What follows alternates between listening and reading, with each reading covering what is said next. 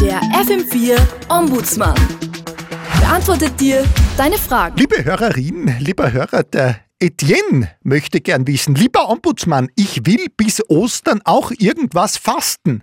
Das, was mir nachweislich schadet, ist tierisches Fett und Alkohol. Was mich aber wirklich fertig macht, ist die Welt. Wie mache ich von der eine Pause? Mit Augmented Reality vielleicht, falls Ihnen das was sagt, aber die Apple Vision Pro gibt's bei uns halt nicht bis Ostern. Lieber Etienne, ist fester Bestandteil des Jugendkulturradios äh, FM4, äh, gehört zu meinen Pflichten, das Interesse für den latest äh, Shit nicht vollkommen zu verlieren und selbst wenn doch, ist es mit Hilfe des großen Latinums ein leichtes, äh, sich aus den Wörtern Augmentus für also Vermehrung und Realitas für Wirklichkeit eine Ahnung für deine Frage zumindest herzuleiten, die reale Welt um eine virtuelle Komponente der Wahrnehmung zu erweitern, wird es dir künftig etwa ermöglichen, das Weltgeschehen, das von dir gerade nicht gesehen werden möchte, mit einem Dinosaurier äh, zu überblenden, der von dir gekrault werden möchte und während rundherum geschieht, was eben also rundherum so geschieht, kannst du in aller Seelenruhe weiter steicheln. Da deine herbeigesehnte Technologie den